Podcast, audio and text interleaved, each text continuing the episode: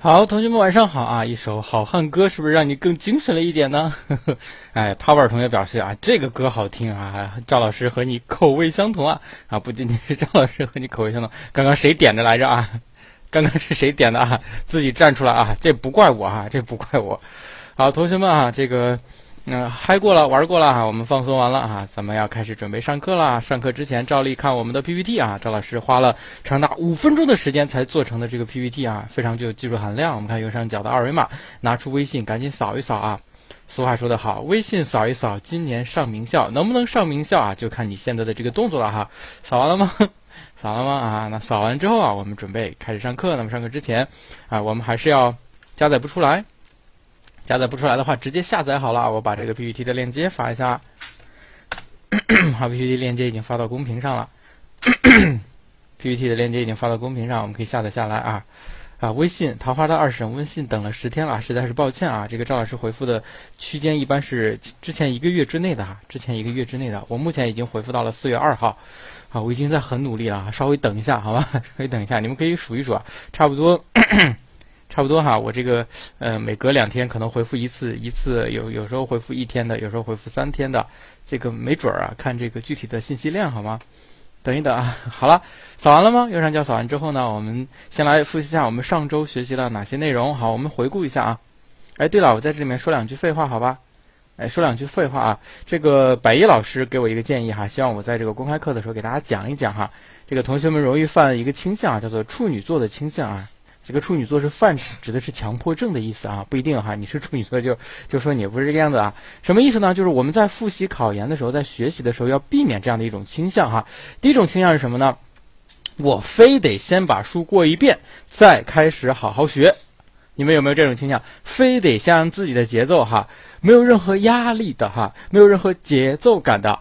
也基本上不需要记笔记的，不需要列框架的，非得把所有的书过一遍，差不多得过几个月的时间，完了之后再好好学习，有没有这样一种倾向啊？有同学有，有些同学没有，没有，恭喜你，你才是真正在考研。如果你有的话，我希望你赶紧打住。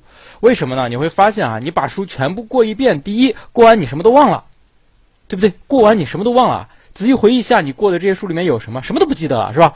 啊，第二，你要花很长很长的时间，你想一想啊。单一本普通心理学你要过一遍，至少差不多快一个月了吧。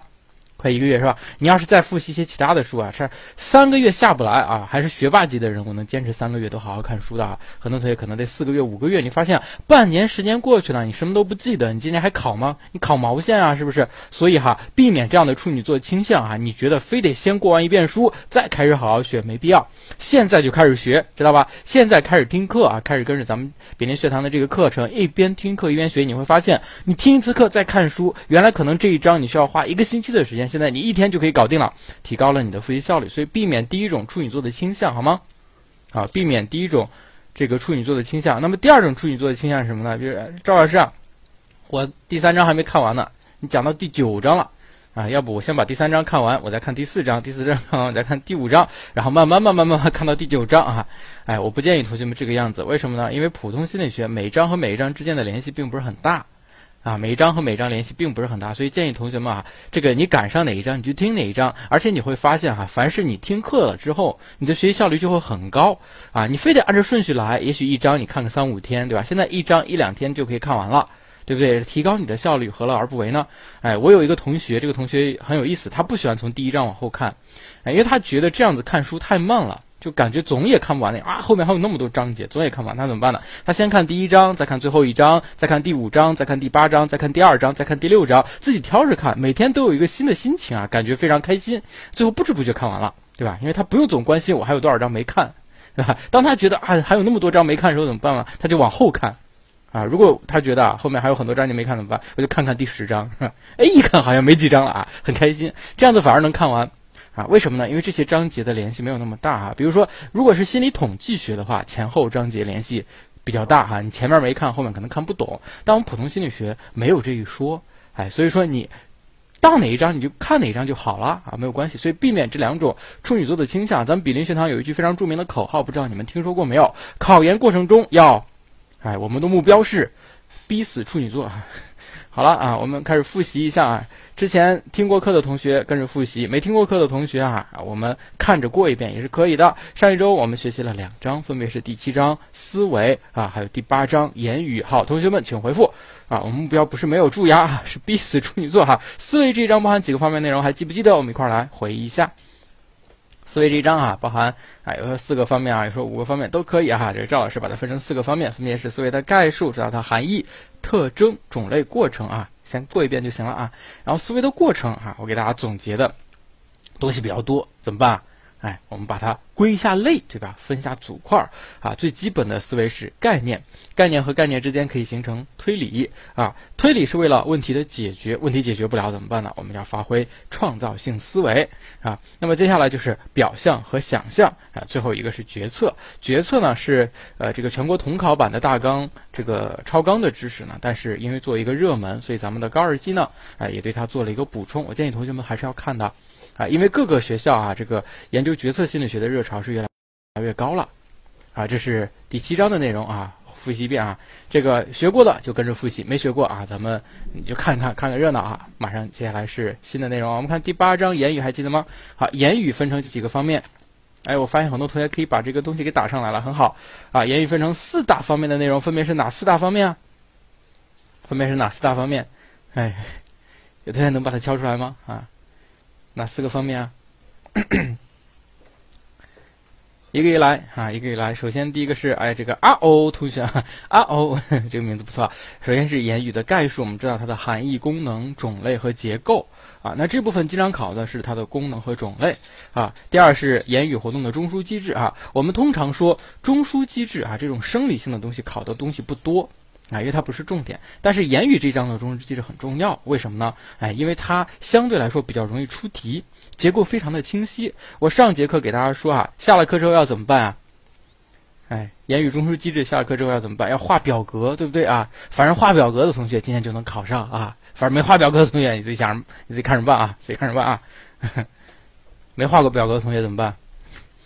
嗯，啊，引咎自杀好了哈，好了，然后。接下来是什么啊？接下来是言语的感知和理解，言语的感知和理解啊。那么这部分最重要的是什么？言语的感知和理解最重要的是什么？还记得吗？言语感知，哎，对啊，哦，同学这个学的不错啊，是影响因素啊，影响因素啊。啊哦，为什么叫啊哦呢？我每次叫你的名字，我就忍不住的想说时间到啊，不知道为什么。好了，这个影响因素呢，因为。东西比较多，但它又经常考，所以我建议同学们是先总结啊，总结成一个关键词列在框架上，先不记，先不记啊。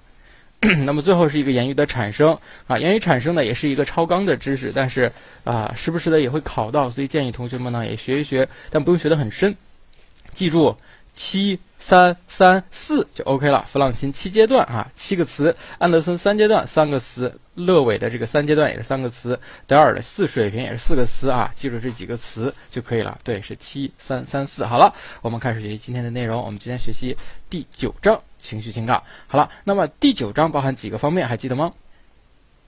哎，第九章包含几个方面，还记得吗？啊，我们提前这个。预习过，哈 哈，同学很聪明啊！这个 look ahead 还有小表格，第九章包含两方面，分别是情绪一方面，情感一方面啊，很聪明。哎，但是这章不能这样子去弄，为什么？哎，我们还记不记得咱们学意识和注意的时候分两个方面，意识一方面，注意一方面？为什么呢？因为它刚好就是讲意识的时候就只讲意识，讲注意的时候就只讲注意，对不对？但是情绪和情感是不是讲情绪的时候只讲情绪，讲情感的时候只讲情感呢？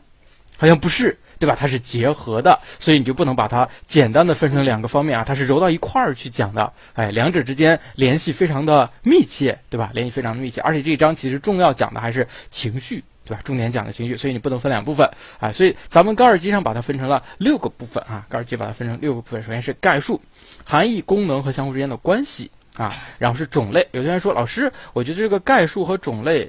可以放到一起，它都是概述嘛，种类也是概述的一部分啊，也可以啊，你也可以把它并到一起，哎，没有关系啊，你看怎么方便怎么来啊。咱们之所以把它分开呢，是因为这个种类呢是经常考的一个考点啊，因为它比较重要的一个考点，而且内容比较多，所以单独把它拿出来。哎，然后第三部分是表情，第四个脑中枢机制，第五个也是本章最重要的哎，最容易考到大题的，无论是十分也好，三十分也好啊，有些学校的这一道题目可能会分值会高达五十分的，我都见过。哎，就是考理论的部分啊，情绪的理论呢是常考、必考，而且是大分值的知识点，而且是大分值的知识点。最后是一个情绪的调节啊，请问同学们，为什么咱们之前也强调理论，但今天我说的这个理论好像强调的尤其重要？你们知道为什么吗？为什么第九章我说到这个情绪的理论的时候，感觉尤其重要？你知道为什么吗？知道为什么？哎，咱们普通心理学呢，诺贝尔不光是这样，咱们普通心理学，普通心理学，咱们从这么多章节，你有没有发现啊？这些章节它是有章节内在还有分类的，对不对？啊，咱们第一章、第二章把它单拿出来是吧？第三章意识和注意啊，后面感觉、知觉啊，一直到什么？一直到言语，它都是一个认知过程。从情绪情感开始，它好像上升了一个档次了，你们发现了没有？啊？它不是简单的一个认知过程啊，一个很很基于观察的，或者基于这个呃这个基本的数据研究就可以得出来的，对不对？对，它开始进行整合了哈。情绪情情绪和动机这两招，情绪和动机这两招，哎，我们就不仅仅是一个简单的描述人了，我们开始出现了解释人，甚至干预人。你发现了没有？发现没有？情绪和动机更高级，是一种更高级的心理活动。那再往后呢？还有两个东西，能力和人格也是更高级的心理活动。所以从现在开始，我们进入到咱们心理学高级的四章，高级的四章。而这四章的任何一个理论，都比之前的理论更为重要，更为重要，因为它更高级。所以它不是随随便便你做一个实验就可以得出结论的，它是智慧的智慧的结晶。原来是智慧的结晶，现在是智慧的智慧的结晶，可以理解吧？因为它更高级，更高级，啊，也恰恰是因为它更高级，所以有一部分同学一直到考试，他都没有掌握，也太靠后了，是吧？很多同学学东西啊，前面学的特别好，所以我我为什么说你不要非得从前往后学？因为他前面学的特别好，学着学着哈，越学越累，越学越累，最后没劲了，到第八章停了，九十十一十二没看。上考场，你会发现九十十一十二考大题的概率更高。结果发现那么多大题一道都不会，多可惜，是不是？对，我们要逼死处女座啊！之前没看的，直接看第九章你就赚大发了。我告诉你啊，好，那这是整个第九章的一个知识结构。好，我们一个一个给大家讲。咱们在座的同学有是处女座的吗？啊，有吗？啊，我不是黑你啊。哎，到哪儿了？啊，这儿好的，好，我们先来看一下概述啊，先了解一下情绪和情感啊。情绪和情感呢，都包含三种成分，分别是主观体验、外部表现、生理唤醒啊。不不不不讨论星座了好吗？啊，收，不讨论星座，这几个知道即可啊。主观体验、外部表现和生理唤醒，这个我们自己是可以理解的。比如说，我们体体会一下啊，当你有一种什么样的情绪的时候。比如说你现在的情绪是开心，对吧？你有一种开心的时候，你有一种主观体验，啊，你体验到自己很开心，有没有外部表现呢？有没有外部表现呢？有啊，比如说你眉飞色舞，对不对？比如说你花枝乱颤，对不对？哎，比如说你仰天大笑，对吧？啊，对，比如说你手舞足蹈，对吧？哎。前仰后合啊，你们动作都好夸张是吧？哎，这就是外部表现啊，是可以看出来的，对吧？还有一个是生理唤醒，什么叫生理唤醒啊？哎，一般情况下，我们特别平静的时候，我们的生理唤醒水平比较低。但当你们出现一种特定情绪的时候，会伴随着不同的生理唤醒。比如说我们现在的生理唤醒，是不是感觉哎，首先我所有的这个注意力都盯在了我的屏幕上，对吧？都盯在了我的屏幕上，而且你集中注意力啊，非常的亢奋，对吧？非常亢奋，现在要跟着赵老师开始学习了。这就是一种生理唤醒，你的这个血压 开始有一点点增大，你的脉搏开始有一点点加速，对不对啊？然后，那么除此之外，比如说你要生气，你生气有没有这个小鹿乱撞？为什么小鹿乱？你生气有没有更强的一种生理唤醒？你在生气的时候会感觉心脏突突突突突跳得厉害啊！哎，这就是比较强烈的一种生理唤醒啊。有时候叫怒发冲冠。什么叫怒发冲冠啊？就你一生气，帽子就掉了。你为什么帽子掉了？啊，怒发冲冠，你个生理唤醒非常的强烈啊，非常强烈。哎，所以我们可以理解哈，情绪和情感基本上都包含这三个方面啊。那么接下来呢，我们要看情绪和情感的功能。情绪和情感的功能、适应功能、动机功能、组织功能和信号功能。我们在之前预习的时候有没有学？自己有没有看过这几个功能啊？哎，这几个功能难理解吗？哎，能看懂吧？这几个功能自己看的时候能看懂吧？能看懂是吧？哎，能看懂啊，表示没有什么太大问题是吧？好的，真的木有问题吗？哎，我们给大家发放答题卡。好，请选择啊，请选择小婴儿饥饿后哭泣体现了动机的什么功能好？A 适应功能，B 动机功能，C 组织功能，D 信号功能。啊，A 适应功能，B 动机功能，C 组织功能，D 信号功能。小婴儿饥饿后哭泣，体现了动机的 A 适应功能，B 动机功能啊，不是动机的，写错了，应该是情绪的啊，情绪的啊，情绪的 A 适应功能，B 动机功能，C 组织功能，D 信号功能。哎，我发现了，嗯。不错啊，这次居然有一个选项没有人选啊，哎，说明大家掌握的还不错。哎，以往哈，所有 A、B、C、D 四个选项都会有人作答，我也不知道为什么。啊，有选项错的离谱啊，但是总是有人答。啊，到底是 A 呢？是 B 呢？是 C 呢？还是 D 呢？那我都已经给你提示了啊，看你能不能听得出来。啊，差不多有一百三十四位同学作答。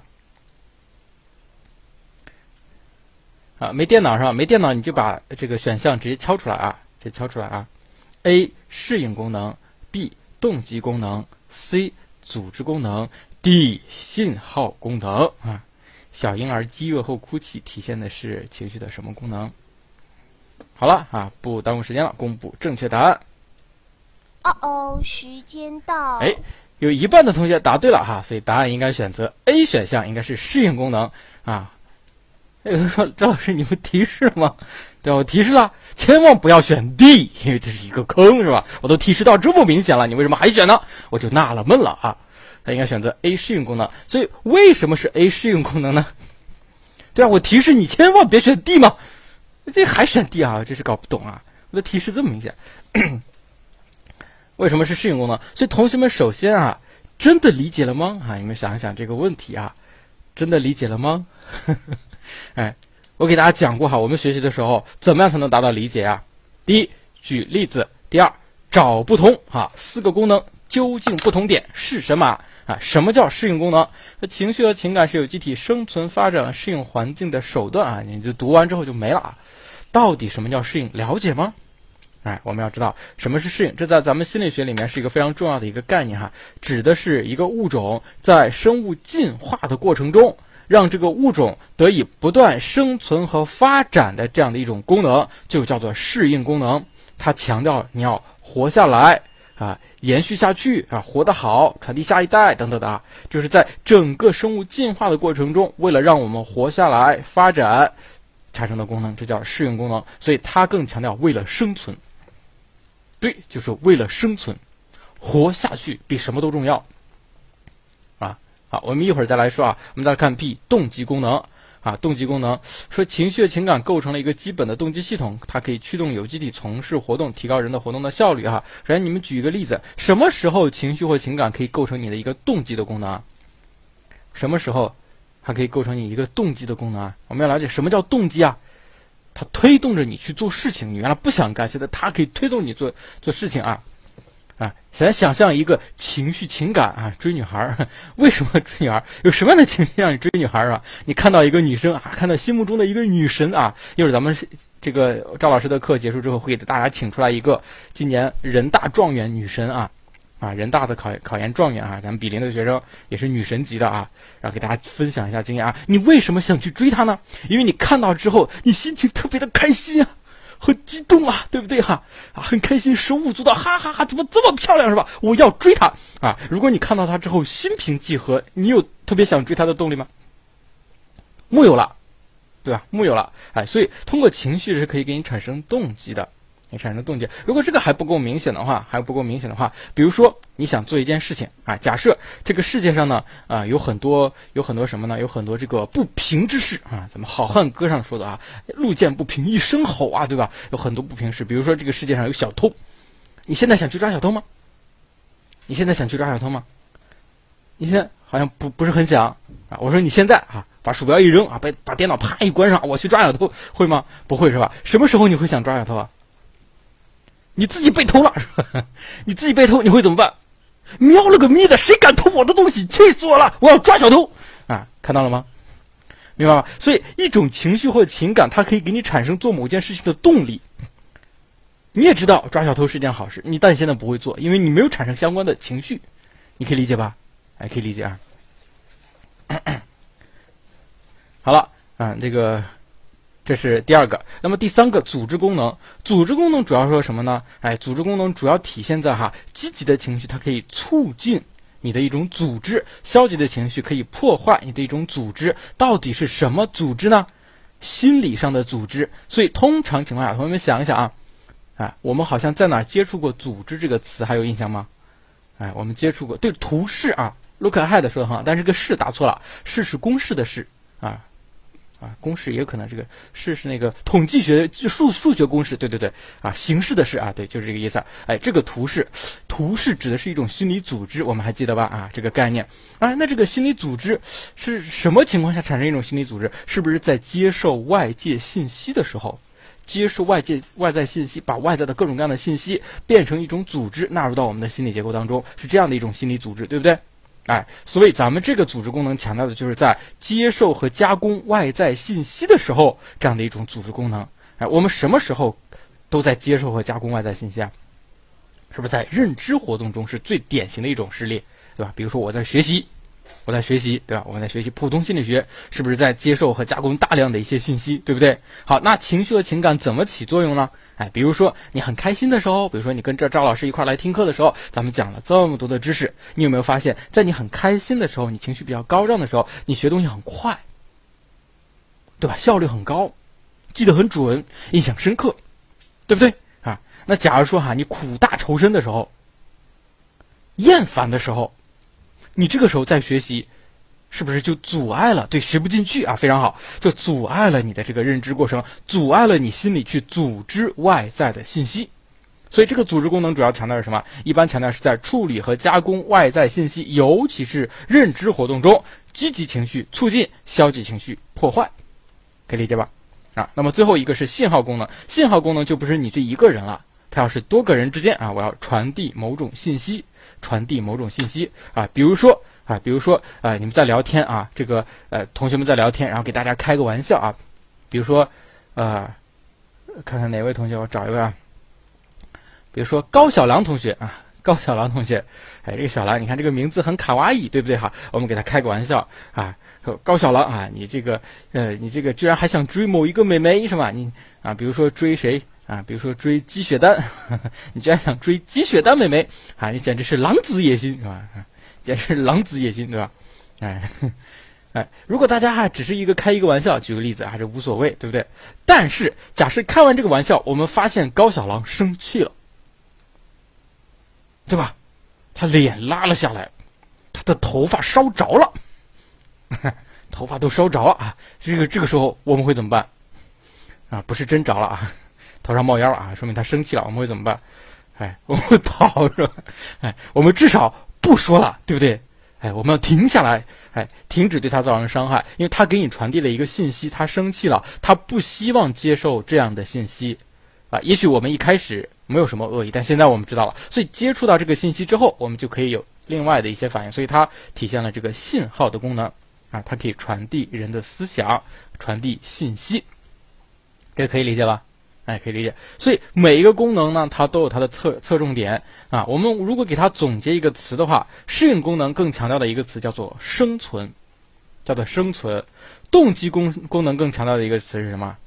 动机功能更强调一个词叫做驱动。啊，原来不干，现在让你干了，还强烈的想做一件事情上驱动。那组织功能呢？组织功能呢？啊，就是组织啊。你可以记两个词嘛，促进或破坏。促进或破坏，对吧？啊，那最后一个是信号功能。信号功能主要强调的是传递啊，非常好，沟通也可以啊，两个都可以传递或者是沟通都可以。好，现在我们是不是找到它的不同点了？这样的话，你才能真正理解到位啊。这才叫理解到位。好，那么我最后再问一个问题啊，好，情绪的情感有这么多的功能，这四个功能是不是非此即彼，互不相容？是 A 就不能是 B 这样的一种关系呢？好像不是吧？好像不是啊。咱们说过很多东西，尤其是功能啊，你们有没有发现？尤其是当我们看到有个东西功能的时候，它经常是一个东西可以有功能 A，也可以有功能 B，也可以有功能 C、功能 D 哈，可以都有。你发现了没有啊？哎，所以说这些功能呢，并不是说完全这个对，它是可以是交叉的。相辅相成的，哎，因此小婴儿饥饿后哭泣，可不可以体现适应功能？可不可以体现信号功能？信号功能究竟有错吗？我认为信号功能也没有错，它传递了一个信息嘛，我饿了，你赶紧给我喂奶。但为什么不选 D 呢？为什么不选 D 呢？因为这是一道单选题，所以要看它的侧重点，最适合、最重要、最主要、最本质、最根本类似的啊，总是找到最佳选项。所以，同学们想一想，一个小婴儿饥饿，它是主要为了传递信息吗？啊，他哭泣主要为了传递信息吗？不要，他主要是在进化的角度当中啊，就是我们小的时候为什么会哭？不是因为我们知道啊，哭会传递信息，我们也不知道为什么哭，反正我们基因里就带了东西了，他会哭，这是我们生存所必须的，对，它是我们的一种本能，所以它更主要体现的是一种适应功能，适应功能。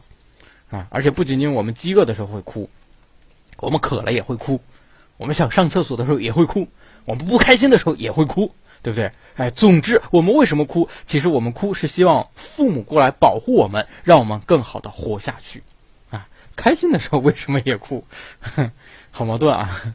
这可以理解吧？因此，同学们在做题的时候一定要看哈，哪一个更主要，哪个更主要。所以，小婴儿饥饿后哭泣啊，它主要体现的是一种适应功能。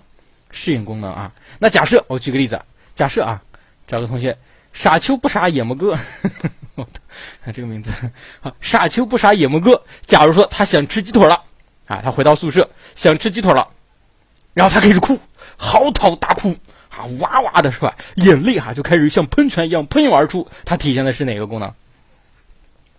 它体现是哪个功能？哎，它体现的就是信号功能了。体现就是信号功能，他想传递一个什么信号？他想传递一个信号，你们赶紧把我送医院是吧？啊，送精神科。他想传递这样的一个信号。好，好了，这是呃关于这个情绪和情感的功能啊。然后我们看情绪情感的关系啊，这个功能啊，这个概述还没讲完。情绪情感关系呢，主要是一个是它的区别，一个是它的联系啊。为了了解区别啊，因为联系比较简单，主要是一个区别。哎，情绪的区别，我们可以用几个关键词把它给梳理一下。哪几个关键词我们能找到吗？哪几个关键词能找到吗？情绪它的关键词，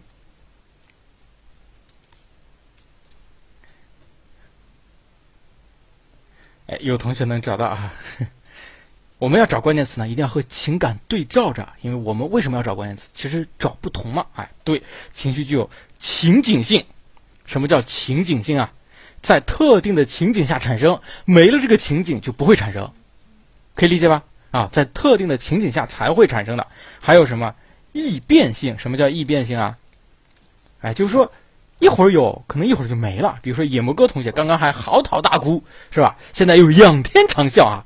哎，所以铁定是要进医院了啊！还有一个是激动性啊，这里面强调什么？强调的是这种生理唤醒特别的明显啊，生理唤醒特别明显，很很有很强的一种激动性。那与之相对应的哈，我们来看一下情感它具有什么特性？具有稳定性，你看啊，情绪是易变的，但情感是稳定的，情绪是情景的啊，情感是怎么？情感是深刻的，它是非常深刻的，它不是说这个，哎，我在这个情境下就会产生啊，它可能会一直有存在于我们的内心深处。还有一个是持久性啊，会持续很长的时间，而且在持续的这个过程中，基本不会发生什么太大的变化，太大的变化，嗯，呃。怎么来看呢？我们可以对照一下，对照一下，应该是这个样子：情绪的激动性对应情感的稳定性，啊，很激动，啊，生理唤醒，啊，但是这个情感呢很稳定，没有什么太大的波澜，对吧？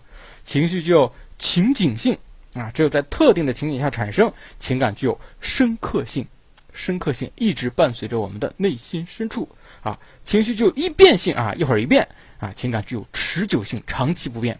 哎，你看是不是刚好是有一种对应的关系啊？这样的话，我们就能找出它相互之间的一种区别啊。那这联系的话比较简单，是同一个心理现象两个不同的方面啊，我们知道它具有相关的联系就好了。好，我们来看一下情绪和情感的种类。哎，情绪情感的种类，好，那么这个分两个方面，一个是情绪种类，一个是情感的种类，而情绪种类本身又分两个方面啊，一个是从生物进化的角度啊，一个是从情绪状态的角度。那么按照生物进化的角度，情绪可以分为基本情绪和复合情绪。什么是基本情绪呢？哎，所谓基本情绪呢，它都是哎一般情况下是人和动物共有的、先天的，不用学就有的，比如说哭啊、流泪。流泪啊，就是悲伤，悲伤啊，人会流泪啊。你知道动物会流泪吗？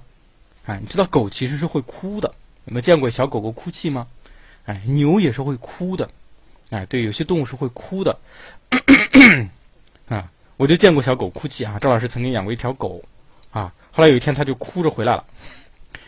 我很纳闷，我第一次啊，你怎么 满脸泪哈，一把鼻涕一把泪，哼 哼就回来了哈啊，然后就就拽着我哈去外边看啊，我就跟着他出去啊，发现外面有只大狗，那只大狗居然揍了他，他让我拽着他去报仇啊，哎，我心想喵了个咪的是吧？你都干不过，我能干过吗？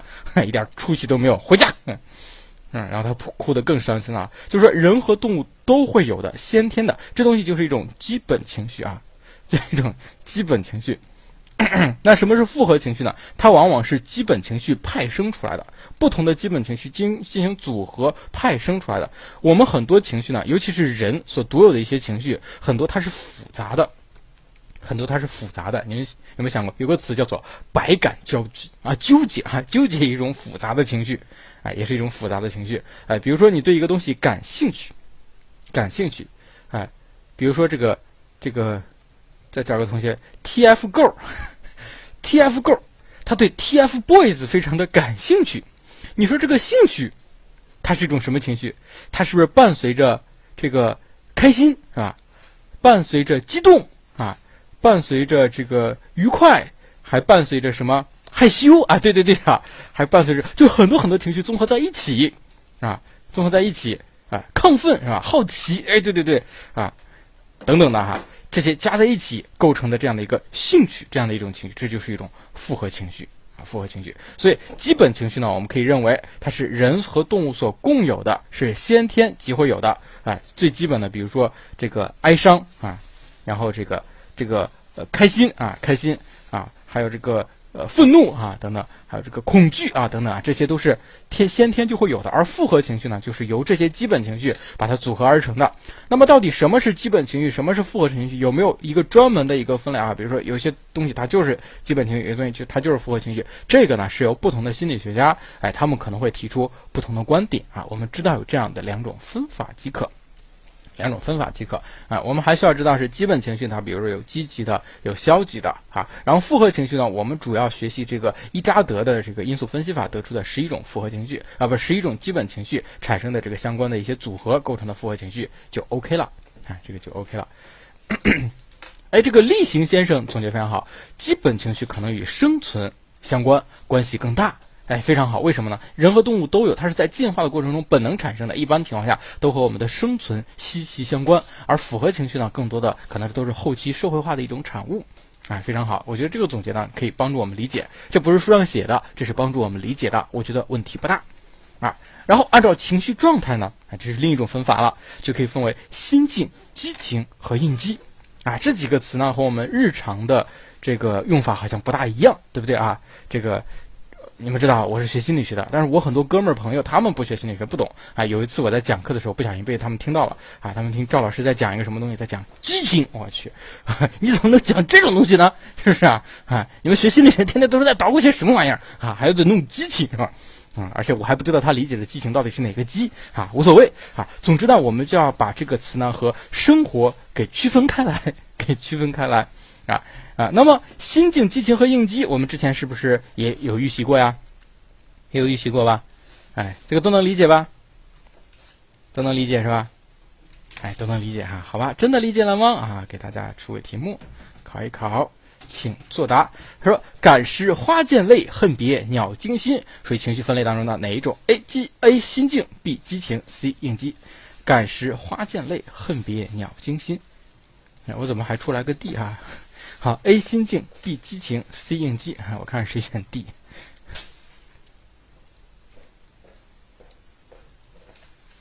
感时花溅泪，恨别鸟惊心，属于心境、激情还是应激？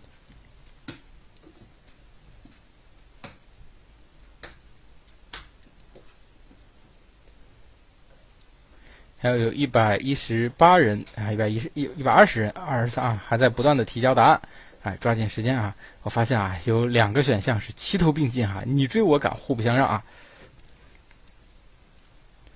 到底选哪个？对，首先你得理解这句诗啊，很多同学到现在还不理解这句诗是什么含义，好紧张啊！答对了木有啊？答对了木有啊？好了，再给大家五秒钟，五、四、三。二一，好，公布正确答案。哦哦，时间到。答对了吗？嗯，是答对了，好棒！还是差一点，加油哦！还是啊哦，时间到啊？到底是哪个哈？答对了，好棒啊！应该选择 A 啊，差不多是有百分之四十八的同学选对，你看还不足一半啊，还有差不多百分之四十同学选了 B 选项，为什么是激情呢？哎，这就说明什么？这就说明你真的理解了吗？其实你木有理解啊，木有理解哈。所以，感时花溅泪，恨别鸟惊心。哎，你首先要知道这句话说的是什么意思啊？哎，这句话的意思你应该知道啊。感时花溅泪指的是伤感的时候，连花儿都流泪了，懂吗？知道这句话的意思吧？什么是恨别鸟惊心？啊，恨别的时候，我也不知道什么是恨别的时候啊。哎，连鸟心都是惊的。哎，你们理解这句诗的意思啊？再想一想选什么啊？我先不先不讲三个选项啊，我们再做一道题啊。我们再做一道题啊，我们来看这道题目，说运动员超水平发挥属于情绪的分类：A. 心境，B. 激情，C. 应激。运动员超水平发挥：A. 心境，B. 激情，C. 应激。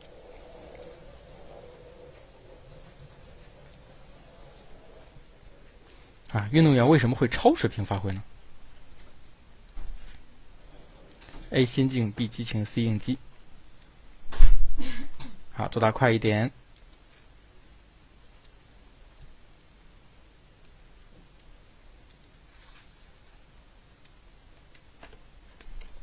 好，我公布正确答案，三、二。哦哦，时间到。答对了吗？哎，我发现百分之五十二，超过一半的同学都。答错了，都答错了，所以你真的理解了吗？好，我们来再看下一道题目啊。好，请作答。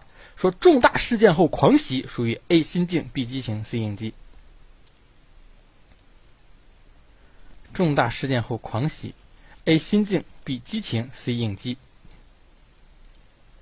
刚刚那道题选 B 啊，刚刚那道题选 B 激情，这道题哈不一定选 B 了，你们自己再看看。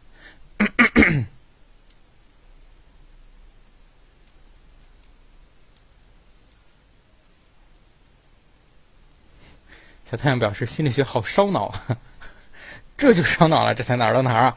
哎，说明我们理解不到位啊！所以你为什么要要来听赵老师讲课嘛？赵老师的价值在哪里？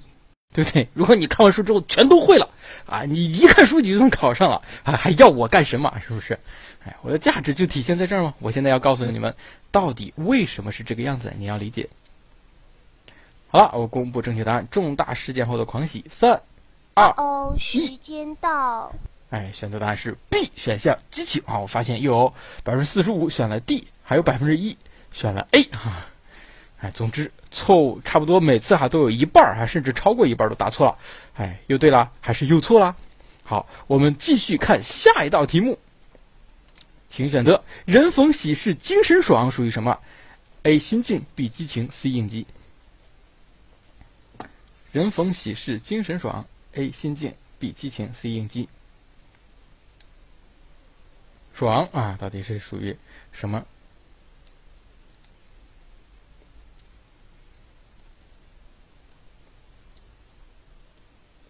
好好想想啊好好想想再答题。哎这有首歌叫倍儿爽啊很好。好好想看仔细了。人生好复杂啊。好了倒数五秒钟公布正确答案。五四三哦哦，时间到。好，正确答案应该选择 A 啊，心境。有只有百分之五十五答对了，又是差不多有一半，将近一半都答错了啊。好，我们来再来看一道题啊，这个赵老师的题目。哎，我告诉你啊，你们要是这些题目要是都能答对或者都能理解。那这一类的问题，所有的问题你们全都能搞定。说遇到老虎属于情绪分类的，A 心境，B 激情，C 应激。遇到老虎，为什么会遇到老虎呢？属于情绪，A 心境，B 激情，C 应激。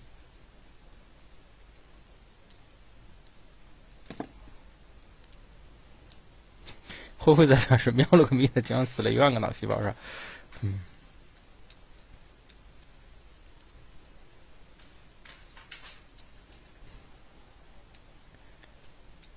好了，公布正确答案。三、二、哦哦，时间到。哎，还不错啊，同学们，这道题答对的相对来说还比较多一些啊，比较多一些。瞬间觉得书全白看了。好，我们再来看最后一道题。啊，说伍子胥过昭关一夜白头，属于 A 心境，B 激情，C 应激。伍子胥过昭关一夜白头，A 心境，B 激情，C 应激。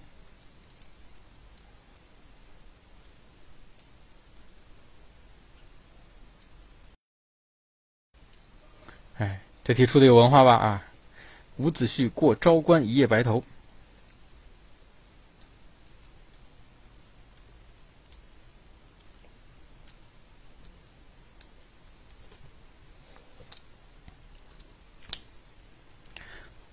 好，三啊，公布正确答案了啊！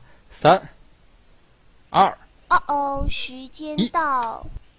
哎。只有百分之四十四的同学答对了，又超过一多半都答错了，啊，你是不是开始瞬间怀疑人生了？到底发生了什么？我到底看过书吗？我怎么感觉好像跟没学一样啊？哎，所以啊，你真正理解这三个概念吗？是不是看过书就叫理解了吗？不对哈，所以你要抓住现象，看到本质，而且要抓住它的本质不同。好，我们一块来看一看，好不好？啊，同学们，心境、激情和应激，它们的本质不同点究竟在哪里？你只要抓住了这类题，以后都不会错了啊。好，什么是心境啊？说什么比较平静而又持久的情绪状态啊？你估计自己都没想过去举一个例子，什么叫心境啊？哎，咱们书上举的这个例子哈，这个说的是什么？说的是林黛玉啊，林黛玉她一直很抑郁是吧？啊，一直很抑郁啊，她就处于一种什么样的心境啊？就完了。那为什么她这个东西叫心境？想过吗？所以你要找到它本质的特点，这个本质特点叫什么？三个字啊，你只要抓住了，非得是抑郁吗？哎，对，有的同学抓住了，有的同学没抓住。本质特点叫弥漫性，啊，有的人说非得是时间持久是吧？什么叫持久？持续五分钟持久，半小时持久，两天持久，到底多长时间持久？你也不知道。但是你知道弥漫性是可以和其他所有啊激情和应激都能区分开的，叫弥漫性，啊，那不持续一辈子的就不叫心境。对，什么叫弥漫性啊？桃花他二婶说的非常好。什么叫弥漫性啊？我举个例子啊，比如说我们在上自习，上自习这个时候呢，不知道从教室的某一排的某一个座位上发生了一个奇怪的声音，哎，比如说大豆包，今天中午豆包吃多了。发出了一个奇怪的声音，然后就有一种气体开始弥漫，开始弥漫，啊，然后弥漫的过程中，你会发现，不仅他这儿有，是不是别的地方也开始有，对吧？而且这个时候，不仅仅是我们这个气味弥漫到了啊，也许这个味觉受到了冲击，是吧？也许我们的视觉都受到冲击，眼睛辣呀，什么也看不清楚了。啊，缺氧是吧？好，你们吃晚饭了吗？啊，好，停，打住啊，就这个样子。好，什么叫弥漫性？什么叫弥漫性？所以弥漫性就是不仅仅是他自己，一定要让其他的东西一起受到影响，一起受到影响。所以林黛玉她的这个抑郁啊，或者是她这个忧伤啊等等哈，这个心境，我们为什么称它为心境？是她做什么事情都这样，能够理解吧？在处于这种心境状态下，它不一定非得持续一生啊。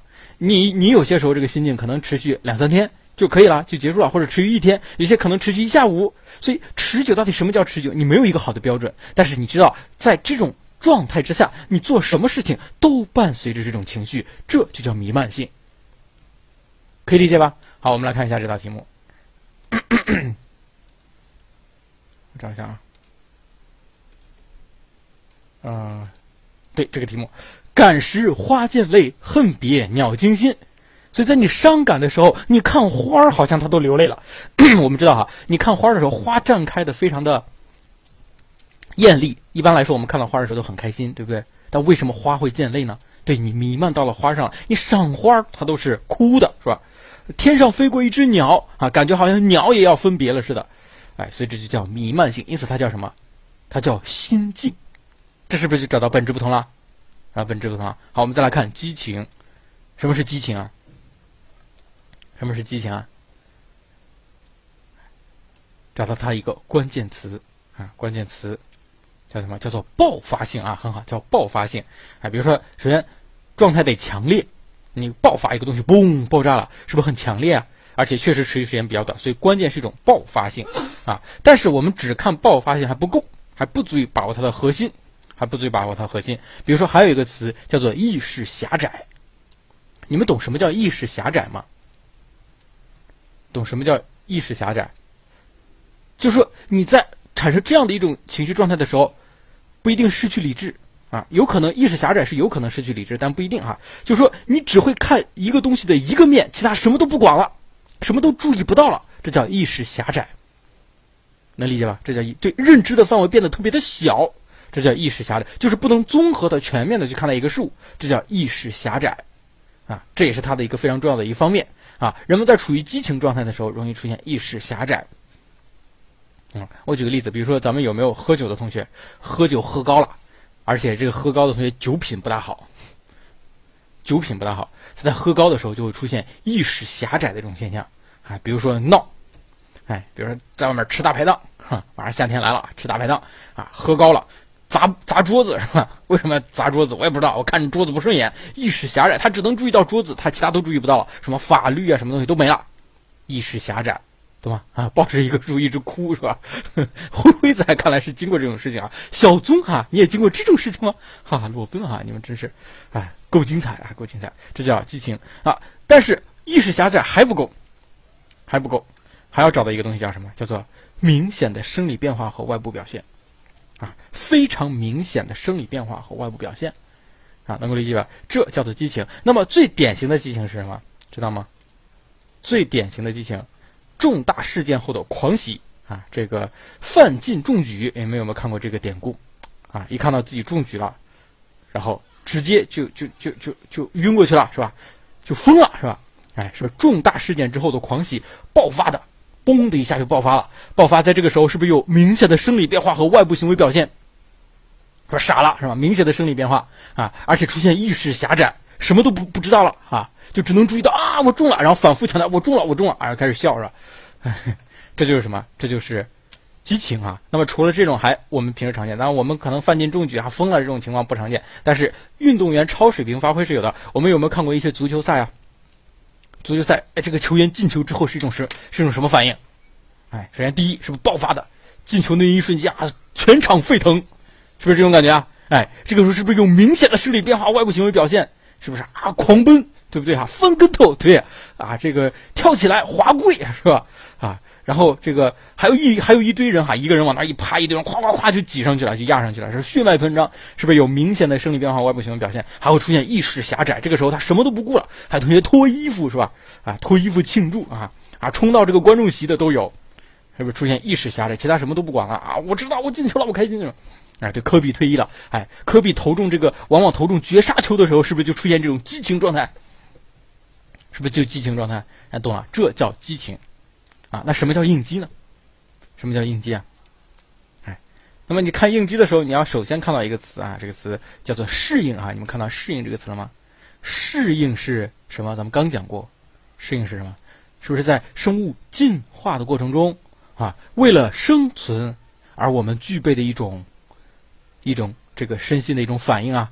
对不对哈？它主要体现的一种紧张性的状态，啊，它的核心词啊叫做紧张性，就是我们在应激状态下体现的是高度紧张的一种状态。什么时候我们会高度紧张啊？我举个例子啊，你们有没有走过独木桥？啊，这个桥呢只有十厘米那么宽，走过去，在这个时候，你你所体会到的就是一种应激状态，你既不是心境，啊，又不是激情，而是应激。为什么呢？哎，因为你不小心会掉下去，所以你为了防止自己掉下去会怎么办？你会调动全身的机能来应对面面前的这个难题，对不对？高度紧张的一种状态。颤颤巍巍往前走，你会让全身的注意力全部集中到你的平衡身上，对不对？这是一种典型的应激状态啊，典型的应激状态。还有同学，这个 打小抄的时候，哎，考试打小抄的时候，悄悄在这看，很紧张啊。为什么呢？啊，因为和生存相关，一不小心你就死翘翘了，是不是？然后，回家要不是男子单打，要不是女子单打，要么就是男女混合双打了，是不是？很紧张。哎，这就是什么？这是一种适应生反应，紧张性的一种状态。啊，那么在应激状态下呢？哎，我们为什么会应激？就是在生物进化的过程中，我们天然就形成了面临有危险的环境的时候，我们会调动自己所有的生理机能来应对面前的危险，来应对面前的危险，可以理解吧？这叫应激状态，很紧张的一种感觉。包括比如说你在路上遇到一只老虎，在公园里走，突然遇到一只老虎，你的第一反应是什么？先定住，先定住，然后你你。你当时就跑吗？你当时估计吓得不敢跑，咬的，我天，你们太强了！摸摸头，受不了你啊！那老虎就在你面前啊，没有没有装笼子里，可能它从笼子里跑出来了，对不对？哎，你会怎么办呢？你会调动全身的机能，想想我该怎么办？我是跑，还是怎么办？是吧？你会调动所有的机能去应对这样的一个困难，这就叫什么？这就叫应激状态。有个电影叫做《拆弹部队》，他们在拆弹的时候就是一种应激状态啊，包括一些空难片。啊，比如说这个，我看过一部电影，叫做什么来着？叫做《紧急迫降》啊，你们有没有看过？哎，那个时候全全航班的机组人员就是这种应激状态，嗯，他会调动全身所有的这个东西资源来处理面前的危机，啊，但是呢，它有一个弊端啊，就它虽然是生存的这个过程中，但它有个弊端，什么弊端呢？你如果长期处于应激状态，会怎么办？就是你所有的资源都被调动起来了，但如果时间一长，对你耗能太大，对，就是这个意思，耗能太大，哎，然后这个呃就会出现这个衰竭啊，衰竭不一定是死啊，不一定不一定死啊，有也有可能吓死了，哎，出现衰竭这样的一种状态，哎，那有可能你就处理不了面前的这个危机啊，这是有可能的，所以你们可以理解吗？心境主要体现的是弥漫性，激情是爆发性，补充两个生理变化，意识狭窄，应激。紧张性是生物进化的过程中产生的，能理解吧？好了，我们再看这几个题目。啊，感受花溅泪这个就过了。重大事件后的狂喜是不是就激情啊？我们来看这个题目：人逢喜事精神爽。你得先理解这句话什么意思啊？哎，你遇见了一件好事儿。什么叫人逢喜事精神爽？遇见一件好事儿，很开心啊，感觉干什么都爽，很精神嘛。精神爽是不是看啥都开心都高兴是吧？干什么都有身上都有有那么一股子劲，哎，这叫做什么？这叫做心境。它主要强调的是弥漫性，所以你不要看这句话里边好像没有“弥漫”这个词儿啊。我当时说倍儿爽啊，为什么说倍儿爽？其实我为了误导你啊。爽也分不同的爽，球员进球了爽不爽？倍儿爽，那叫激情。你人逢喜事精神爽，没到那个程度啊，只能是心境啊。能理解吧？对热恋的感觉啊，比如说你向你的女神表白成功了，哎，对吧？成功的那一瞬间，你可能会激情，耶，是吧？啊，一般情况下不会啊。你在女神面前还是要矜持一些的，啊。哎，但是整个那一下午，是不是感觉干什么都很开心啊？是不是感觉干什么都很开心啊？这叫人逢喜事精神爽，这叫心境，懂了吗？哎，心境。好，遇到老虎是什么？现在知道了吧？是不是应激？你要调动身体所有的机能来，这个对付现在的这个，呃，这这这这个很危险的一个事情啊。伍子胥过昭关一夜白头，答案什么？这个要单独记一下啊，这个比较特殊，这个比较特殊啊，单独记一下，它应该是 B 激情。为什么 B 激情？它主要考的是哪一点？主要考的是明显的生理变化。啊，因为这个比较容易选错。如果你都理解前几个还容易选对啊，但这个就容易选错了。它是面对生理变化，啊，不是，就是这个呃，你们要了解哈，伍子胥过昭关那个时候是发生了什么事情啊？是他被人追杀啊，他被人追杀，然后他在逃跑的过程中啊，这个要经过一个城关，要经经过一个城关，但是这个城关晚上锁门了，不让过，那怎么办呢？哎，他要找一间房子住一宿啊。但是住一宿呢，容易被人追杀啊！他找了一个刚好找了一个和他自己长得非常像的一个人，啊，两人互换了一下，那房子他就住下来了。他一晚上为什么会一夜白头？你们知道吗？为什么会一夜白头啊？这个不是高度紧张的衰竭哈，是因为他出现了意识狭窄现象。他出现了意志狭窄现象，整晚他都觉得外面有人在找他。其实外面的人可能根本没有找到他，但他整晚。出现了意识狭窄的现象，他一直觉得哈，马上就会被人杀掉，马上就会被人杀掉，哎，他确实会紧张啊。我们再说一遍啊，再说一遍，他确实会紧张，但是是不是说 激情的时候就一定不紧张呢？也不一定哈。所以我们关键是看他强调什么啊。他在整晚出现了意识狭窄现象，而且出现了明显的生理变化啊。我们这里面还要强调一个爆发，咱们说爆发呢，指强烈，指持续时间短。哎，我们可能理解的，比如说几秒钟之内哈，这是强烈，持续时间短。你有没有想过，人的脑袋啊，不是人的脑袋，人的头发啊，从黑变白可能需要几十年的时间，但他一晚上就完成了，这是不是短暂而强烈呢？这是不是短暂而强烈？这个题目很容易选成应急啊，确实很容易选成应急。但是我我们要知道，它考察的点在于意识狭窄和生理变化啊。如果你还是无法理解，你单独记住就好了，因为其他的题目我觉得你都能选对，但这道题目确实有点难，啊，这道题目确实有点难，好吗？这道题目是从这个从这个教师资格证的题目当中我给大家抠出来的啊，啊，考教师资格证的时候也要考心理学，嗯，里面有这种题目。那么考研的时候，很多学校他会参考类似教育学啊或者是其他学科的一些题目啊，所以同学们也要注意，也要注意，这个题目在心理学好像目前还没有考过。好了，这是情绪的种类。那什么是情感的种类呢？啊，情感的种类，哎，情感的种类呢就比较简单了，分为道德感、美感、理智感，很好啊。丁一同学说很好，分三种。什么是道德感呢？有，一种很有道德的一种感觉，是吧？比如说丁一同学在马路上看见了桃花他二婶 颤颤巍巍在走，哎，然后他就搀扶着人家过了马路，是不是感觉自己瞬间高大起来了？是不是？哎，然后桃花的二婶说：“我不想过马路那，你把我搀过来干嘛呢？”是吧哎，这就体现了一种道德感，啊，什么是美感？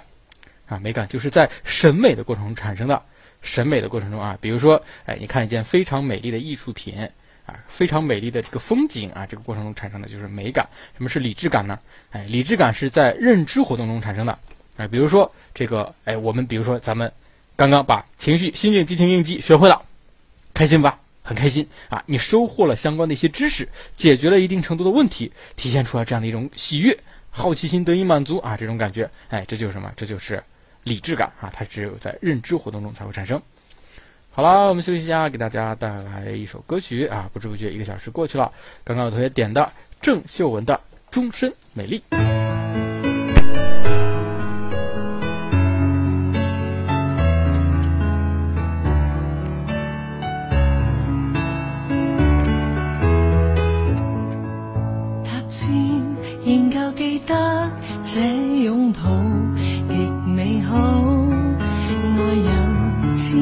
千根草，冲过无涯的铁路。你那手指再笨拙再粗，肌肤也被你修补。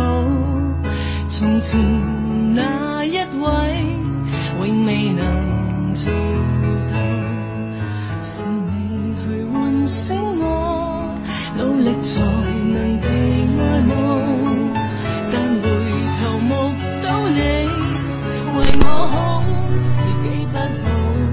哎，同学表示，老师彭爷爷第四版里面并没有情感啊。我再说一遍，咱们讲的呢，并不针对某一本书啊，我们是综合了这个学科本身的一个特点啊。无论你是统考的也好，自主命题的也好，建议同学们都要学习，因为这是这个学科本身都比较重要的哈。即使统考也会超纲，那自命题更没得说了，也要掌握。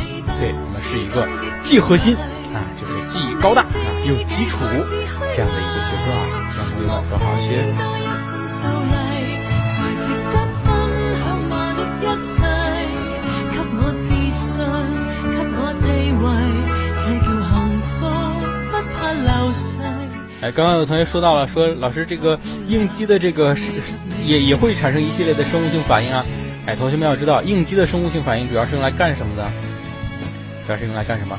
主要是用来度过面前的危机。对不对？调动一切资源，为了度过面前的危机，为了解决问题哈。伍子胥过昭关，他头发白了，能解决个什么呀？对吧？毛线作用都没有嘛。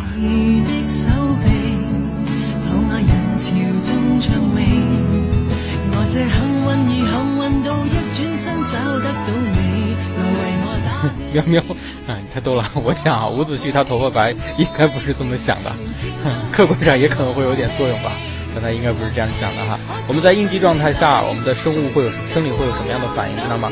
比如说，假设你饿了，假设你这会儿在饿，如果突然间哈，你在这个飞机上，你这会儿很饿，突然飞机说要失事了，你还会饿吗？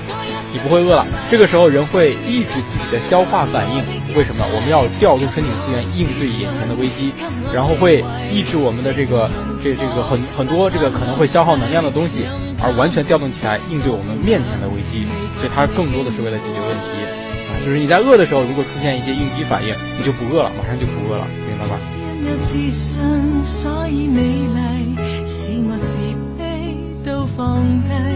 在半空之中亲你，不管生死。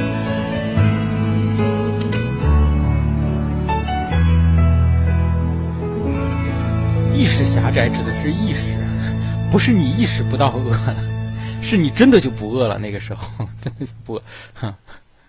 比如说哈，赵老师给大家讲课哈，比如说讲课之前我饿了，哎，但是我知道马上 要给大家讲课了，哎。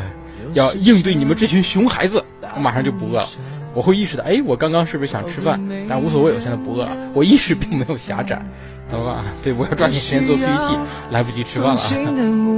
好，范逸臣的《逆光飞翔》送给大家。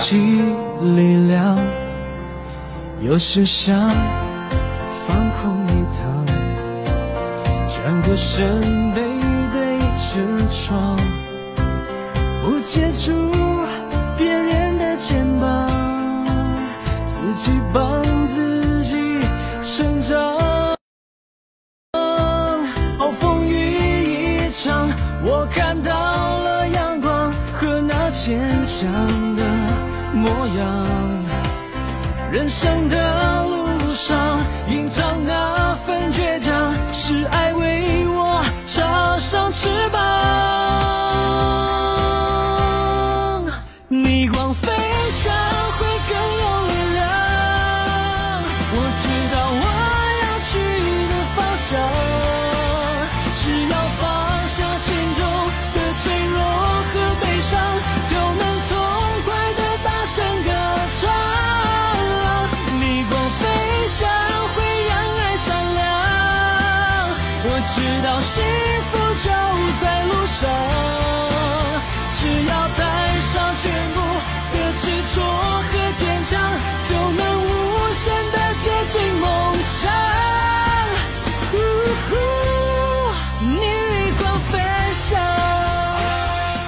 非常励志的一首歌曲，只要带上全部的执着和坚强，就能无限的接近梦想，逆光飞翔。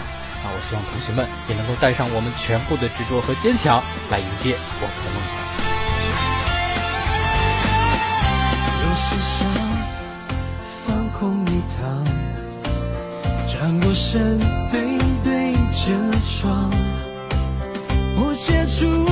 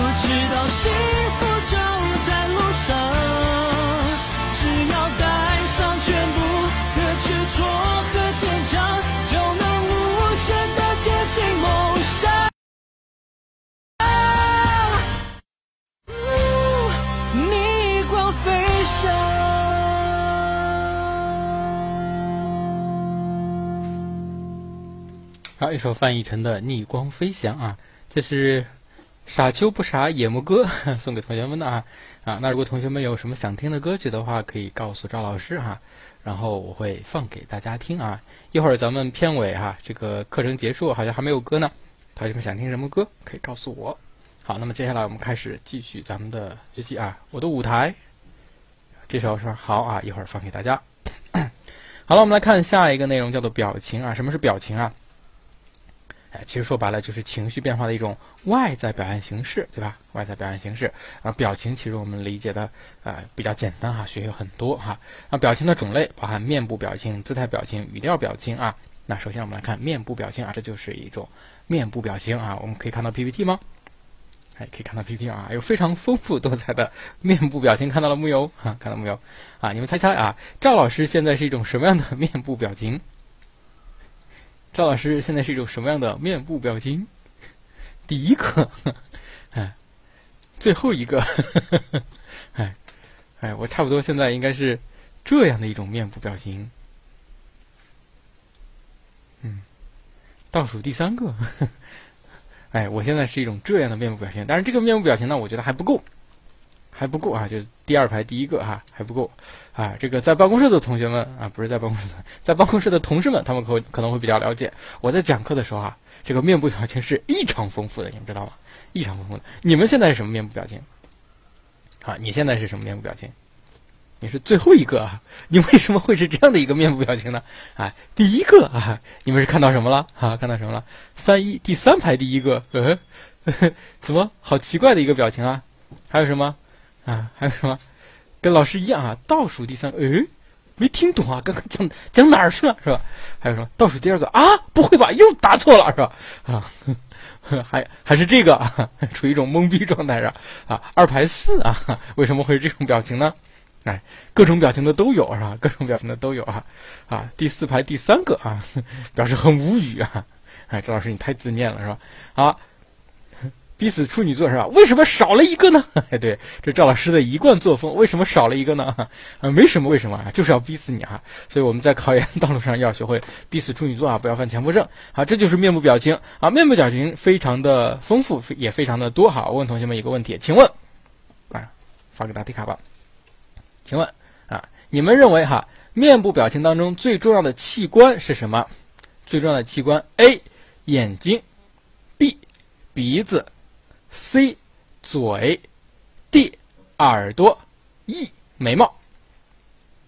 A 眼睛，B 鼻子，C 嘴，D 耳朵，E 眉毛。选哪个？啊，面部表情当中最重要的器官：A 眼睛，B 鼻子，C 嘴，D 耳朵，E 眉毛。好，倒数五秒钟，公布正确答案。五。四、三、二。哦哦，时间到。啊，你你听到了，答对了，好棒棒！好，现在答案是 C 啊。我们发现啊，又是超过一半的同学选择了 A 眼睛，选择了 A 眼睛啊。为什么不是眼睛呢？为什么不是眼睛呢？同学们，其实仔细观察我们这个屏幕哈，就可以看出来啊。先把它擦掉。好，我们来看一下，找一找哈。我们来看一下这个眼睛和这个眼睛和这个眼睛有没有太本质的差别？有没有太本质的差别？木有，对吧？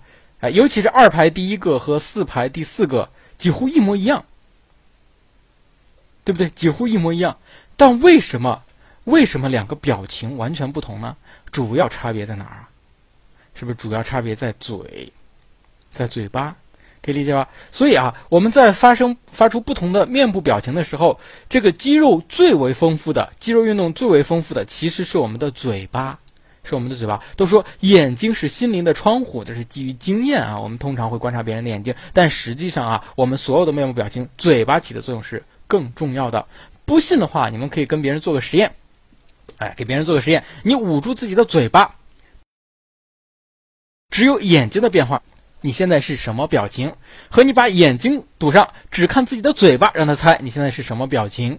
哎，会发现这个看嘴巴的命中率会更高一点，可以理解吗？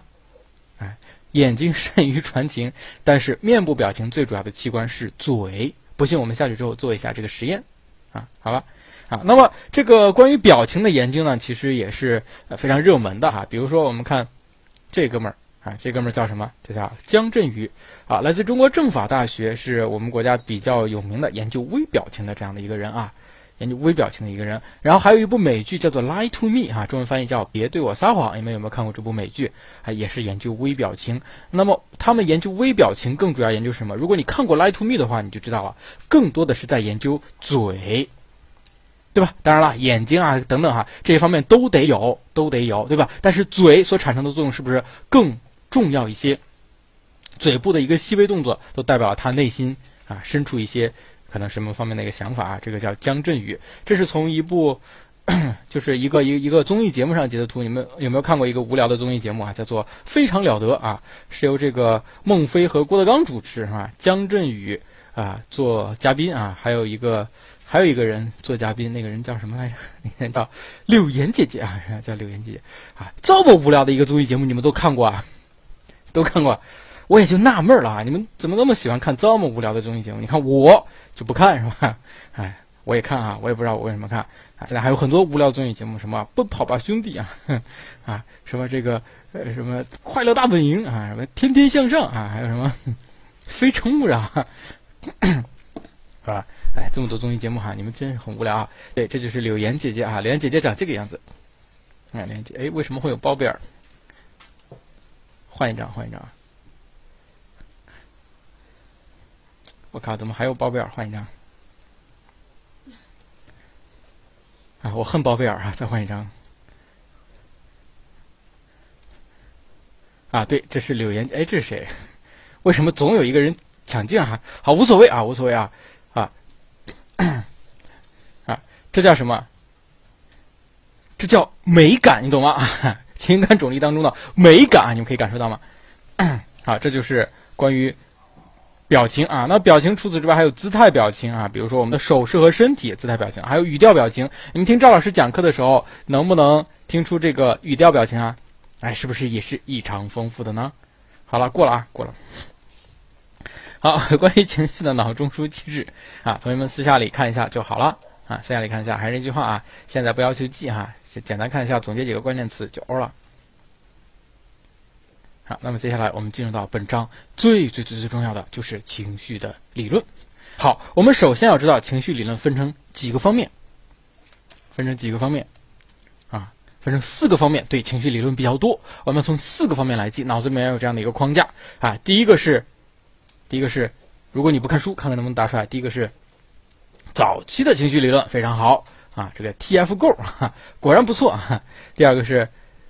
认知理论啊，又是 TFGO 哈，不错啊。第三个是维度理论，哇，谁能抢过 TFGO？好好，第四个是啊，无敌了 TFGO 哈，动机风暴理论啊，主要是它网速快吧啊，打字也很快啊。好，四大理论你要先记在心里面啊，先记在心里面啊，然后呢，建立起这样的一个大框架，我们一个一个来啊。那么早期理论有，早期理论有。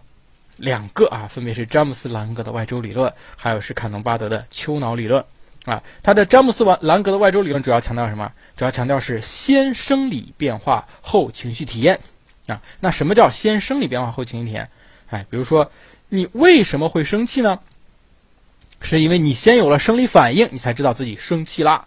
你为什么会悲伤呢？哎，因为你眼里饱含着泪水，所以你知道你悲伤了啊啊。那么感觉好像没有什么。没有什么正确性，是不是？感觉好像不对吧？我们好像不是这个样子，但也有一定的道理。我举个例子哈，你们有没有听过一个词叫做后怕？后怕，有些情绪呢，并不是我们一开始就能意识到的，它真的是先有生理变化，后有情绪反应，对不对哈？哎，比如说赵老师曾经有一次这个骑自行车啊，这是个真实的这个这个这个这个这个事件哈。我有一次早上上学骑自行车啊，这个骑着骑着啊，因为早上车很多啊，前面有一个井盖，那井盖不知道为什么被别人偷了啊。那个井盖就就没了，就一个大洞。然后我骑这个自行车的时候，眼看就要进洞里了，才发现它，然后赶紧一个拐把啊，赶紧一个百八，然后非常帅气的来了一个自行车漂移啊，你们可以想象一下，唰的一下漂移啊，然后就过去了，然后这个这个洞呢，这个就是就是这个警教啊，刚好从我两个自行车轮胎中间唰滑了过去，唰滑了过去，然后自行车过去了，我掉下去了，没有啊，没有，我瞬间啊就漂移经过哈，非常帅气的哈立在了这个警这个警教的另一边啊，这当时所有人都有鼓掌是吧？啊，我这个完全。不能体会这个激动的心情，我体会到什么啊？瞬间这汗就流下来了，啊，瞬间汗就流下来，哦，吓死我了，是吧？哎，同学们，我是先有汗流下来了，是吧？然后，哎，我才感觉到，哇，吓死我了，这叫什么？这叫后怕，这是真的啊，是真的，这叫后怕，是不是可以有一定的这个解释性啊？哎，所以它并不是完全没道理的。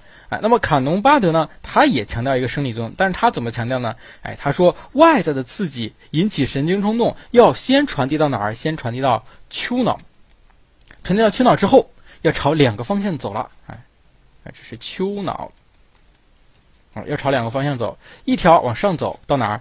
到大脑皮层，哎，产生相应的情绪体验、主观体验；一条往下走到哪儿？到交感神经。引体躯体的生理变化，所以上下两条路。好了，我们这个早期的情绪理论，我们找到一个共同点，能不能找到？早期的情绪理论找到一个共同点，对，它都强调生理的作用。啊，灰灰仔发现了，它都强调生理作用。那它们的不同点在哪儿啊？它们的不同点在哪儿？对，顺序啊，非常好。詹姆斯兰格的情绪外周理论强调是先。外部的这个身身体变化，然后才是内在的情绪体验，对不对？就是先生理后心理，可以这样认为吧？好，那这个坎农巴德学说，它就更强调什么？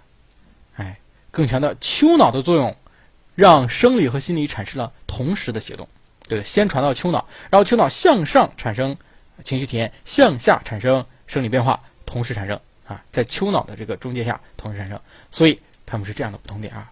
恭喜同学们啊，能够找到这个不同点。好，那么接下来我们看认知，认知有三个啊，分别是阿诺德的评价兴奋理论、沙赫特的认知情绪理论和拉扎勒斯的认知评价理论。好，我们看阿诺德的评价兴奋理论。如果说我们找到当中的一个核心词，你能不能找到？如果能够找到一个和其他几个理论不同的一个核心词，你几乎就把握了这个呃理论的一个重点。评估哈。很好，评评估是一个核心词，但是咱们看一下拉扎勒斯的认知评价理论不强调评估吗？也强调评估，哎，那评估区别点在哪呢？都是评估，所以评估是对的，但是放到这几个理论中间，还不如找到不同啊。那个不同点叫什么？叫做态度。哎，有同学发现了，哎，他评估之后要产生一个什么东西？叫做态度。所以为什么人会有不同的情绪体验呢？就是因为评估之后产生了不同的态度。你可以理解吧？哎，比如说，同样是狗。咱们在座各位同学，是不是有些同学看到狗之后会感觉很开心、很兴奋？哇，这个狗狗好可爱、好萌啊，对不对？但有些同学会撒丫子就跑，为什么？因为他小时候肯定被狗撵过，是吧？啊，所以关键是什么？同样的一个事物，到了你的认知里面，你都对都对它进行评价了吧？但有些人产生了一个积极的态度，因此产生积极的情绪体验；有些人产生了消极的态度，因此产生消极的情绪体验。可以理解吧？可以理解吧？哎，所以这就是阿诺德的评价兴奋理论。评估，哎，是很重要，但是更重要的是产生态度。不同的态度产生不同的情绪，所以他强调认知，认知下的这个态度的不同对情绪的这个这个这个去呃这这个这这个影响。然后沙赫特的认知情绪理论强调什么？秒大神被三条狗围堵，我去，这也是不一般的啊，不一般的一些经历啊！哎，你你你你们知道赵老师在上大学时候体验过的最最拉风的一件事情，最不一般的事情，最搞笑的事情啊！有一次啊啊，我们宿舍几个哥们儿啊在外面吃饭啊，晚上啊吃的很晚，然后我们就产生了一个坏主意哈，就在这个学校周边在走，哎，看见前面有一个协警。啊，你们知道吧？就是晚上的那种巡警啊，巡警在巡逻啊，在巡逻。然后呢，他一般骑个摩托车，他把摩托车停到一边，然后不知道在在在看什么。然后我们走到他差不多还有五米左右的地方，大喊一声“快跑”！然后我们五个人，然后撒丫子就开始跑。然后那个巡警就哇追啊，最后好不容易他追上了啊，那确实他跑得比我们快啊，然后把我们拦住，然后大喊一声。你们跑什么？嗨，然后我们特别愤怒的对这个巡警说：“宿舍快关门了，你说我们跑什么？”啊，这是我做过的最疯狂的一件事情。为啥是五个人啊？我们是六人间啊，但是少一个人哈，因为我们班一共只有五个男生啊，都凑一间了，没有办法。然后，所以对回来啊，收啊，收回来啊。沙赫特的认知情绪理论啊，沙赫特的认知情绪理论。啊，认知情绪理论主要强调的是什么？主要强调的是什么？对，主要强调的是因素。非常好，同学们抓的很准啊。首先呢，哎，就是说，对于特定情绪来讲呢，有两个必不可少的因素，哪两个因素呢？一个是生理唤醒，一个是认知唤醒，两个因素，生理唤醒和认知唤醒。但是呢，哎，我们这里面不仅要强调这两个因素，还要强调另外一个因素，就是环境刺激。所以，一个情绪究竟是如何产生呢？它是三个因素的作用。哎，但是为什么咱们这里面一会儿说两因素，一会儿说三因素呢？就是因为啊，这个沙赫特的这个理论呢，它也是在不断进化的。有些书上呢，就直接把沙赫特的因素叫沙赫特这个理论叫两因素理论，但有些呢，它不叫两因素，实际讲的时候还是三个因素。所以每个书不一样，我们知道就好了。我们不管它是两因素还是三因素，我们统称为因素理论。管它是两还是三，反正统称为因素理论就欧了啊。反正三个是最全的，肯定错不了，对不对？好，也就是说情绪呢有三个东西引起，第一个是叫环境刺激，第二叫生理状态，第三叫认知。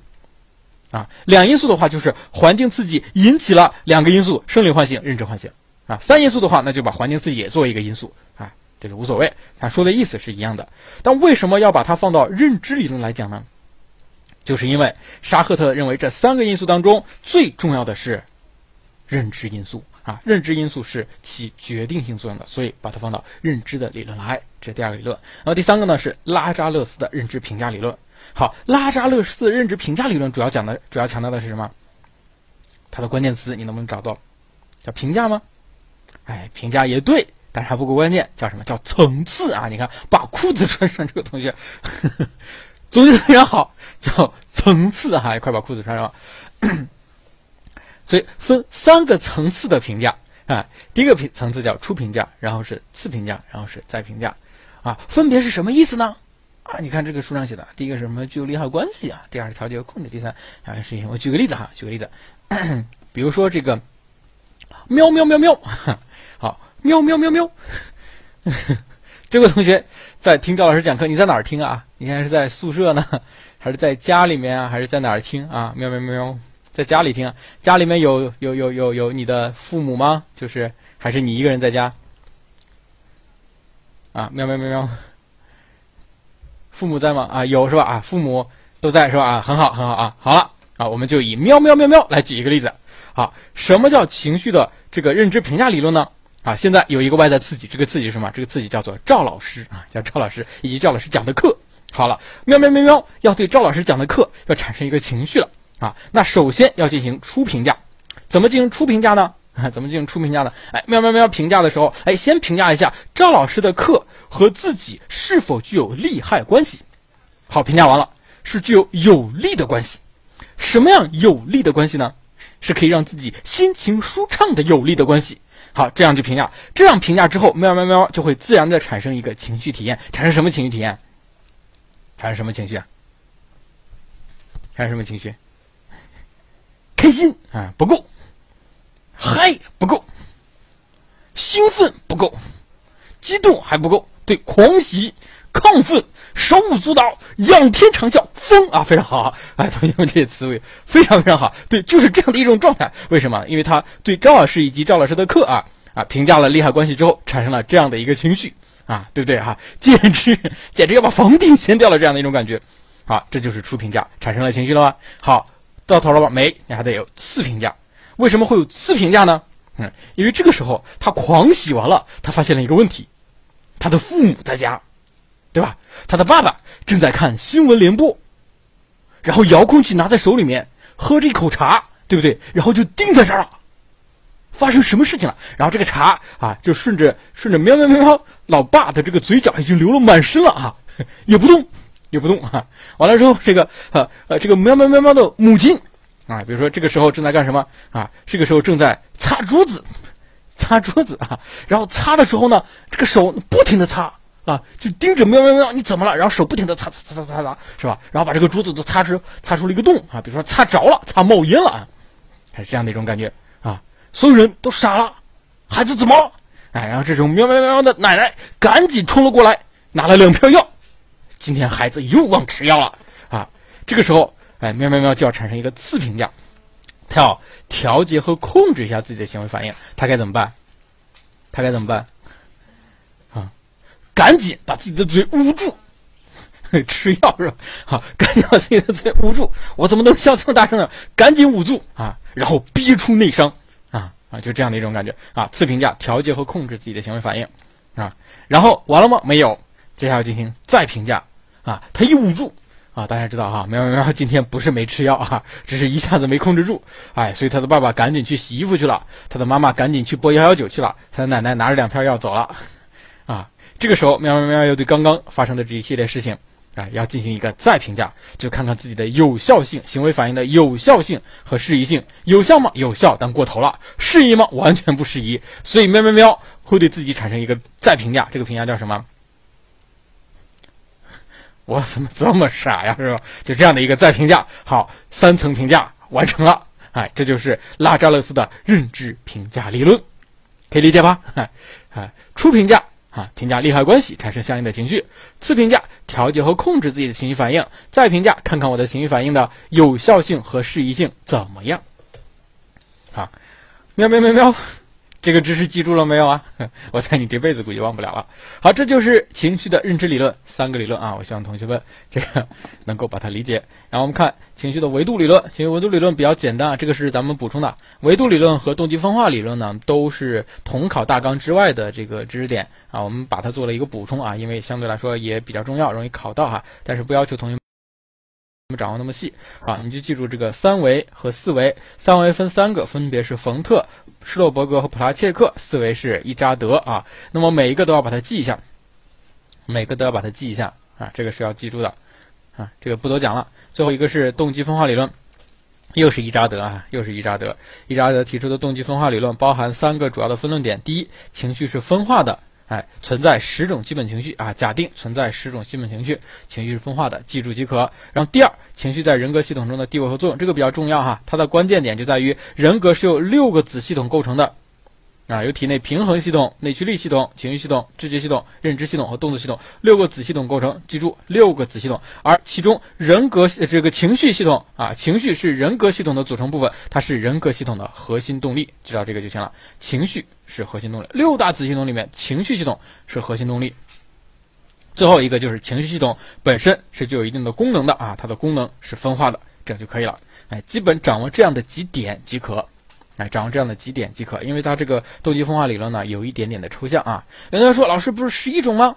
啊，对吧？怎么又变成十种了？哎，那么在不同的书上有不同的写法。我们说了一个人的理论，它有可能是有变化的，是有变化的。所以我们知道拉扎勒斯啊，不是拉扎勒斯，伊扎德在用因素分析法啊分析人的基本情绪的时候，分析出了十一种，但是在动机分化理论的时候，他就是写了十种。我们也不知道啊，反正他就写了十种啊。总之，无论十种还是十一种，这个不重要，重要的是什么？重要的认为啊，伊扎德他区分了基本情绪，分了差不多十种左右的基本情绪啊。那他到底是十种还是十一种呢？送你一句话是吧？逼死处女座啊！反正这个东西不重要啊，你就知道在基本情绪那里面，它分了十一种，在动机分化理论怎么样？它提了十种。啊，就这样吧，好吧，就这样吧。哎，这个东西不是考研的重点啊，你也不用管它啊，你也不用管。对，都不错啊，都不错。啊，那最后一个呢是情绪的调节。情绪调节呢是完全超纲的一个部分，但是也给大家做了一个补充，也给大家做了一个补充。同学们，我建议同学们还是把它以框架的形式列出来即可，不要做额外的记忆。呃，但是情绪调节这里面有一个理论很重要，有一个理论很重要，这个理论叫做这个 A B C 理论啊，爱丽丝的情绪 A B C 理论。啊，你们理解这个 A B C 什么意思吗？我给大家讲一讲啊。A 指的是事件的前因，B 指的是事件的桥梁啊，bridge 啊，A 指的是这个呃 antecedent 啊，是这么念的吧？啊，你看赵老师这个发音哈，然后很标准啊。C 指的是 consequence 啊，consequence，B 指的是 bridge 啊，bridge，你看赵老师这发音啊。好了，哎，那么 A、B、C 它是有。这样的一个对应关系的啊，就是一个事件 A 经过认知桥梁 B 产生情绪 C，啊，我们的这个情绪都是这样来的，对不对？哎，我们既然都知道啊，这个理论主要强调在哪儿？主要强调 B 呢有两个啊，一个一 B，一个二 B 啊，不是啊，一个 B 一，一个 B 二。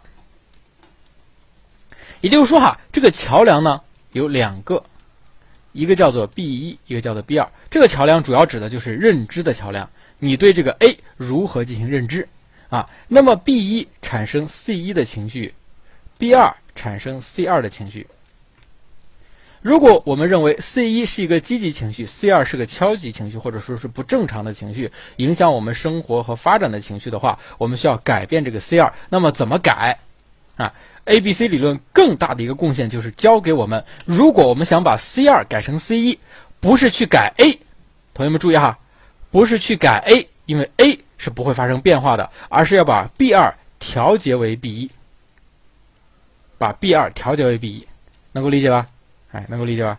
哎，比如说，啊，我举个例子哈，比如说这个乌黛拉同学啊，乌黛拉同学和女神分手了啊，乌黛拉是男生女生？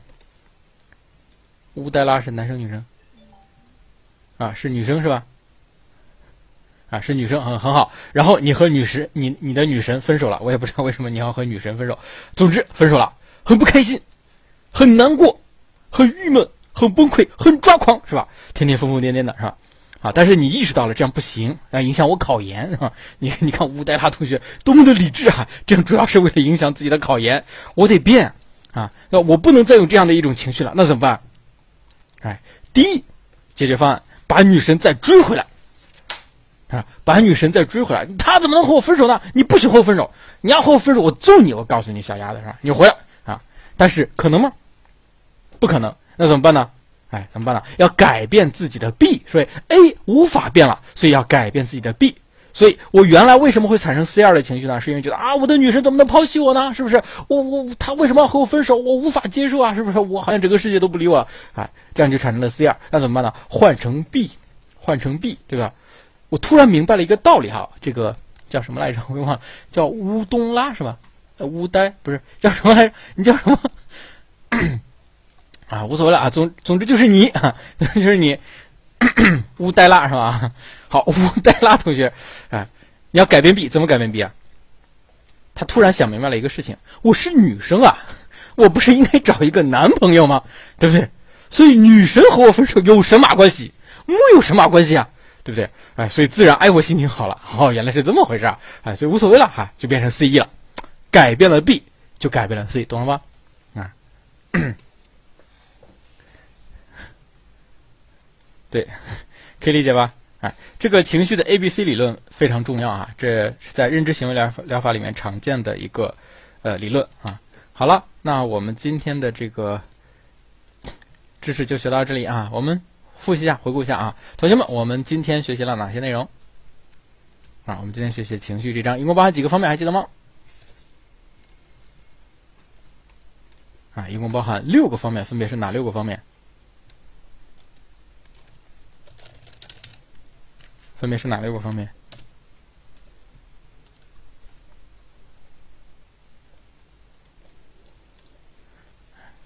好，我们一块儿来回顾一下啊。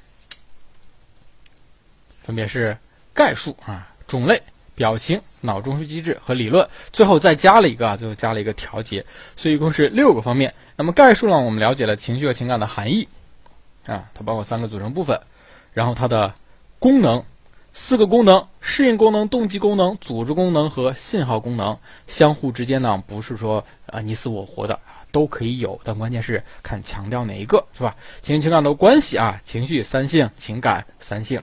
好了，那么情绪情感的种类啊，情绪呢有两种分法，一种是从生物进化的角度分成基本情绪和复合情绪，按照情绪状态的角度分为，按照情绪状态的角度分为三啊，很好啊，情绪状态的角度分为心境、激情和应激啊，回回仔很好。那么情感呢也分三类，分别是道德感、理智感和美感，这就是它的种类。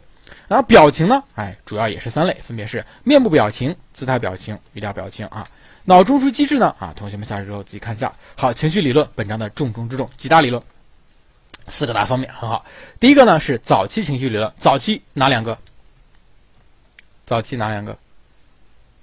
早期是，哎，一个是詹姆斯兰格的外周理论啊，很好，情绪外周理论，库里先答对的。然后是丘脑理论啊。然后是丘脑理论，也是库里先答对了啊，很好，啊是卡农巴德的丘脑理论。然后情绪的认知理论有三个啊，分别是 TF 不够啊，已经提前抢答了，分别是阿诺德的评价兴奋说，沙赫特的认知情绪理论，哎，也叫因素理论，拉扎勒斯的认知评价理论，三个层次的评价。好，情绪的维度理论，啊，一个是三维，一个是四维啊，三维有冯特、施罗伯格、普拉切克，四维是伊扎德啊，这个不大好记啊，你现在可以先不记啊，后来你再记也行啊。也可以先不记。最后是一个情绪的动机分化理论啊，情绪的动机分化理论。那么最后呢，我们给大家补充了一个情绪的调节，同学们看看即可，哎，能够把它整理成这个关键词，列列出框架即可，不要记啊，这个东西不要记，因为太多了。哎，但是我们要知道美国心理学家爱丽丝的情绪 A B C 理论，这个相对来说比较重要。好了，我们把整章的内容做了一个回顾啊，最后进入到我们的公开课平台，在喜马喜马拉雅、优酷啊，感谢喜马拉雅、优酷、爱奇艺、土豆对比邻学堂的大力支持，同学们扫描二维码就可以在里面听课啦。好了啊，那个咱们的。